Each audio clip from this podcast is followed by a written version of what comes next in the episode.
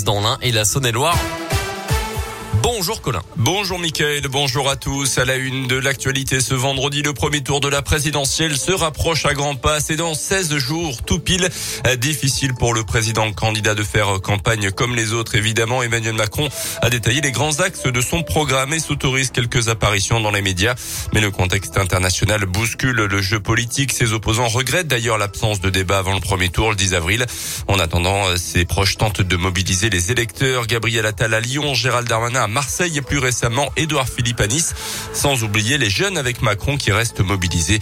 Léa Dupérin les a rencontrés. L'entrée en campagne tardive du candidat Macron, encore très discret, n'a pas empêché les militants d'aller convaincre les électeurs. Alan est l'un des référents des jeunes avec Macron. On ne choisit pas le contexte, mais nous, on va essayer de faire campagne au maximum, débattre avec les gens au maximum, d'aller à la rencontre au maximum pour porter le bilan déjà et euh, pour porter son projet. Pas simple pourtant, Macron est-il vraiment le président des jeunes, comme le répètent ses soutiens, alors que la précarité étudiante explose? Adam est engagé depuis un an dans le mouvement macroniste qui a justement tenté de faire émerger des propositions. Par exemple, euh, le repas au Crous à 1 euro, la gratuité euh, des protections hygiéniques pour les femmes, etc.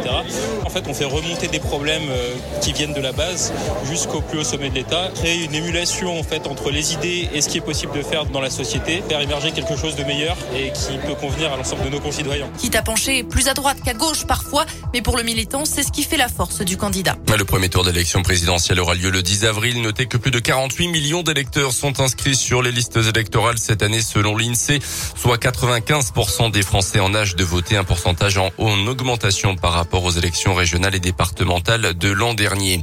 Dans l'actu également, une crise alimentaire sans précédent arrive dans plusieurs régions dans le monde. Avertissement lancé par Emmanuel Macron hier après la première journée du sommet de l'OTAN.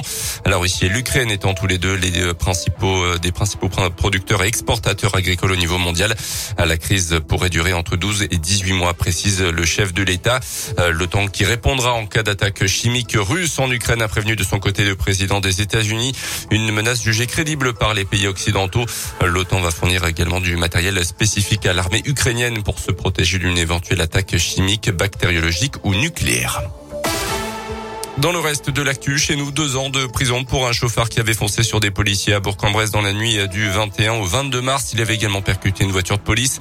Les forces de l'ordre venaient d'être alertées ce soir-là pour un vol en cours sur un fourgon. Après une course-poursuite, ce ressortissant serbe d'une quarantaine d'années avait interpellé une heure et demie plus tard.